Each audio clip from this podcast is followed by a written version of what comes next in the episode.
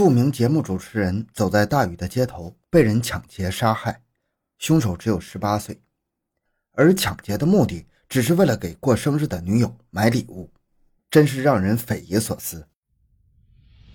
回到现场，寻找真相。小东讲故事系列专辑由喜马拉雅独家播出。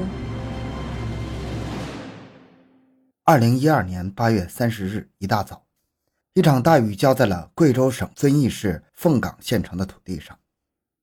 八月的天气酷暑难耐，这场大雨给人们带来了片刻的清凉。然而，就在这一天，县城中心广场却发生了一起命案，让所有人都感到震惊。喂，是幺幺零吗？这里是凤凰广场，这里杀人了，你们快来！接报警后，民警立刻赶到了凤凰广场。在广场附近的文化馆门前的护栏下，斜躺着一具女尸。在大雨的冲刷下，地上的血迹已经很模糊了。女尸的头发凌乱地盖在脸上。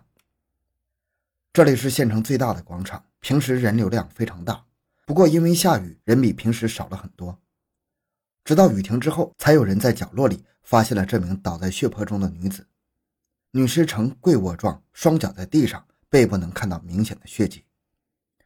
侦查员们立即对死者和周边环境进行了勘验，试图从现场找到破案的线索。死者背部被捅了三刀，全部捅进了胸膛，上中下有三个贯通的伤口。凶手出手极狠，直接就要了被害人的性命。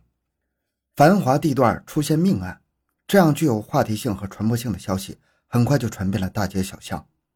更让人惊讶的是，被害人不是普通市民，而是在当地家喻户晓的人物。他就是当地电视台的主持人王慧。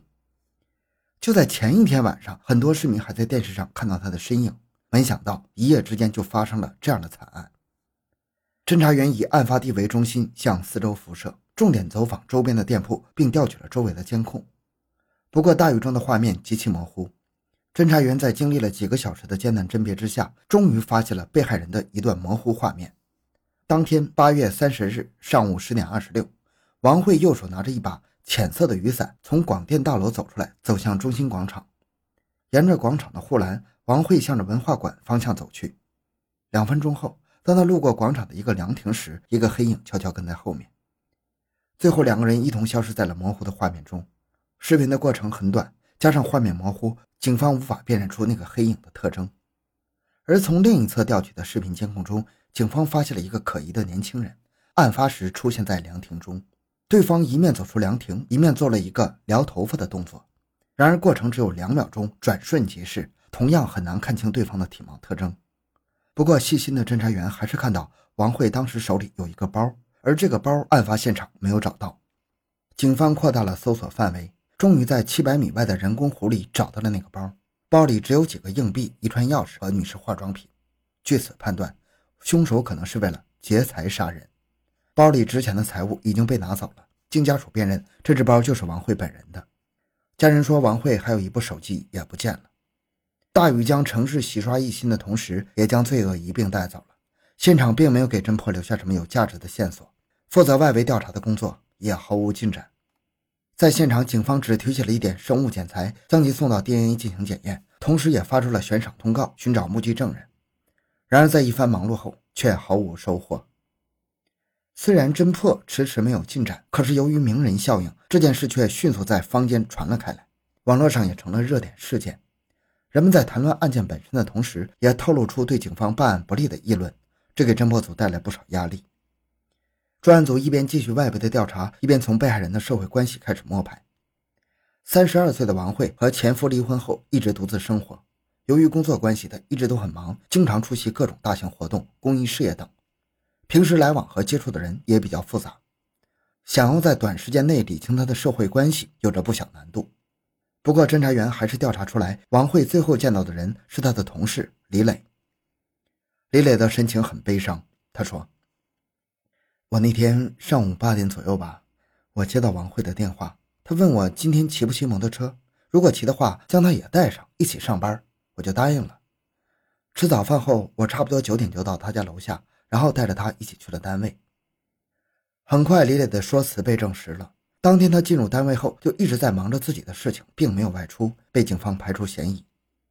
另外一组侦查员来到王慧父母家里了解情况。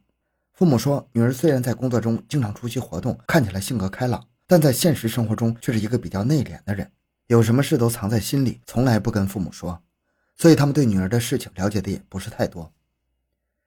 不过，在提及女儿前夫张强时，两位老人总是极力回避，似乎不愿多谈。在侦查员再三询问下，两位老人才说出了缘由。原来，这个张强最近一段时间都想着要和王慧复婚，不过双方的意见并不一致，还曾发生过激烈争吵。会不会是前夫报复杀人呢？当侦查员找到张强时，对方十分震惊，情绪激动地说：“什么？你们说的是真的还是假的？王慧被人杀了？”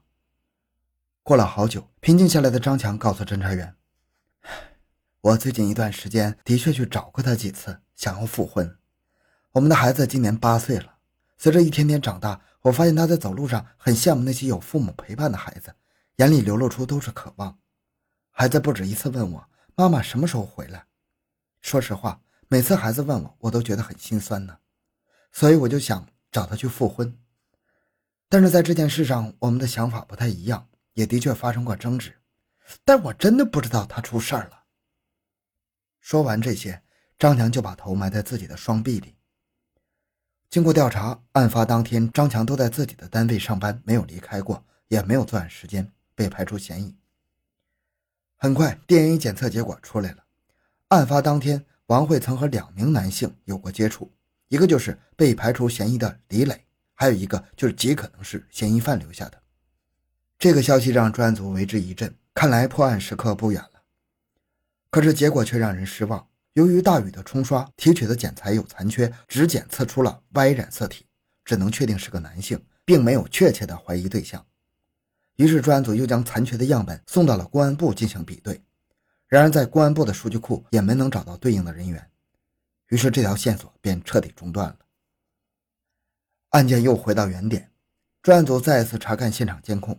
除了那段两秒钟的视频、模糊的身影、可疑的男人撩头发外，再无新的发现。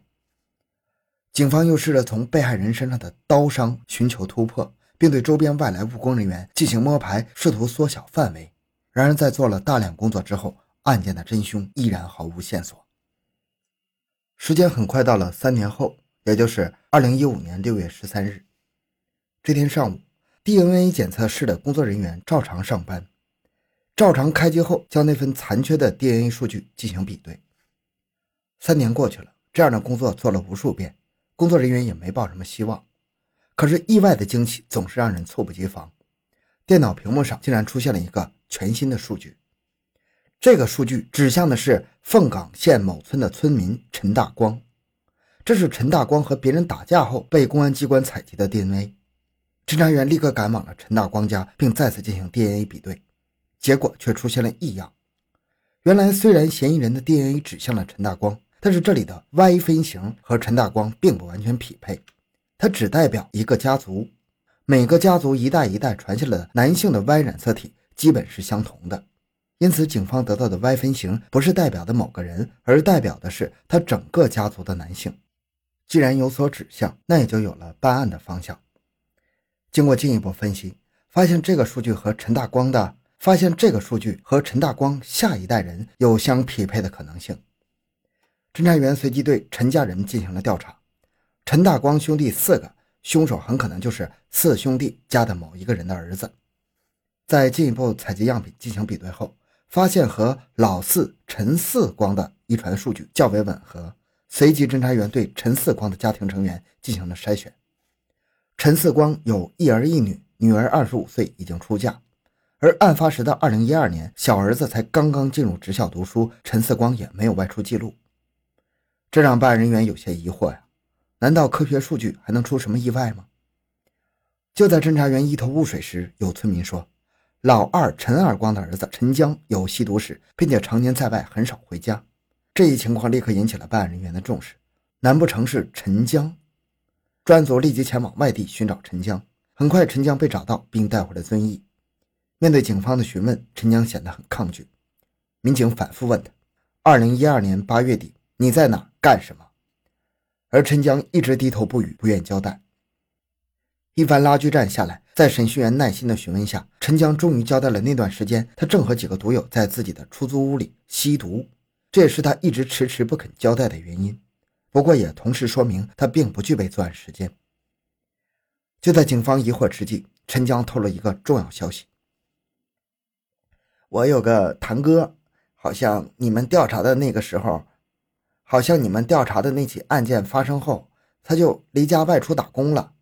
嗯，他小时候喜欢打架，身上还经常带着刀。他是你堂哥，叫什么名字？嗯，四叔家的，叫刘冰。四叔陈四光。他儿子不是在上学吗？嗯，刘冰是他过继给别人家的，现在喊他叔。原来陈四光不止一个儿子，当年他将大儿子过继给了别人。经过调查，刘冰确实在案发后就离开了家，而且这些年很少回来，甚至连亲姐姐结婚都没回来。邻居说，刘冰在案发前经常回家，可是，在案发后就好几年没见过他了。很快，关于刘冰的个人信息被调了出来。刘冰，男，二十一岁，身高一米七左右，留着中长发，从小就是个混世魔王，父母管教不了他。上学时经常打架斗殴，父母成了老师经常面谈的常客。学校老师说，自从二零一二年九月开学后，刘冰就没来上过学。案发之前，刘冰经常有入住酒店宾馆的登记记录，不过在案发后，这种情况便没再出现。根据掌握的线索，刘冰此时正在浙江打工。于是，侦查员立刻赶往浙江。然而，经过了解，侦查员们又疑惑了：刘冰的生活作息十分规律，每天早上都会准时上班，一直到晚上下班，偶尔会和工友们去网吧上网。平时生活比较节俭，纯粹就是一个普通的打工者。这样的生活方式似乎很难将他和杀人犯联系到一起。侦查员们再次调取了那段两秒钟的监控，和刘冰进行了对比，终于发现了端倪。眼前的刘冰留着长发。时常有用手撩头发的动作，而视频中的那个嫌疑人也有这个动作。也正是这个细微的动作，让对方露了马脚。刘冰被带回了凤冈县。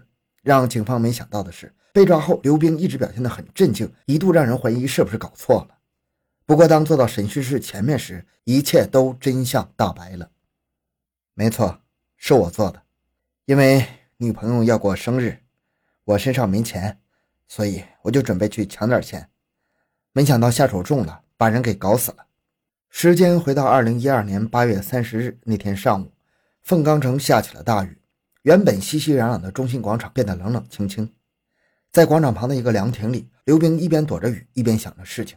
后天就是女友生日，自己身上却拿不出十块钱，今天他就是出来想搞点钱的。就在他盘算时，雨中出现一个女人，正撑着伞朝这边走过来。看这个女人的气质不一般呐，手臂上还挎着一个包，里面肯定有钱。想到这儿，刘冰有了计划。等女人经过凉亭时，他悄悄地跟了上去。此时雨似乎下得更大。王慧刚刚从单位出来，她是要去附近的文化馆有点事儿。这两天有一档节目需要她和文化馆进行一些沟通。雨滴噼里啪啦地打在雨伞上，周围没有了往日的喧嚣。王慧不禁有些喜欢这片刻的平静。平日工作太忙了，能有这样独处的机会实在难得。可是老天没有给他一点点危险的提示。当他快走到文化馆时，突然从后面跟上了一个年轻的男人。不许叫，把钱拿出来！王慧一阵惊恐，这是遇到抢劫了。余光中周围空空荡荡，没有行人，看样子是没人能救他了。但是他不甘心就这样被抢劫，刚刚张嘴大声呼喊，只觉得一阵剧痛袭来，接着对方开始抢他的包。王慧紧紧地拉着包袋，紧接着又是剧痛袭来。他看到有刀从自己的身体穿出，又退了回去，呼吸开始急促，双腿开始发软。他倒了下去，手里的伞也掉在地上，视线在雨水中变得更加模糊。没有人知道，在生命的最后时刻，他想到了什么？也许是没做完的工作，也许是才八岁的儿子，也许是自己的父母。而那个夺走他生命的劫匪，在抢走他的包之后，飞快地消失在了云幕之中。作案后的刘冰也意识到了自己犯了大罪，他找到女友，将这件事原原本本的告诉了对方。女友听完后也是大吃一惊啊，她没想到男友竟然会为了自己杀人，之后几天，两个人一直东躲西藏，并于十月十八日买了南下的车票，开始了逃亡之路。二零一五年七月十日，刘冰女友因为窝藏罪被逮捕。根据刘冰的供述，警方花了两天时间，从广场东侧的人工湖里找到了作案工具。自此，这起长达三年的命案告破了。但是，所有的办案民警没有感到轻松，反而心情无比沉重啊！案发时，刘冰才十八岁。一个年轻人的青春刚刚开始，却因为要给女友买礼物杀人，实在让人难以理解。而被害的王慧生前是一个漂亮、勤奋、优秀的女人，却遭遇了这样的无妄之灾，让人惋惜呀。好，这期案件讲到这里。小东的个人微信号六五七六二六六，感谢您的收听，咱们下期再见。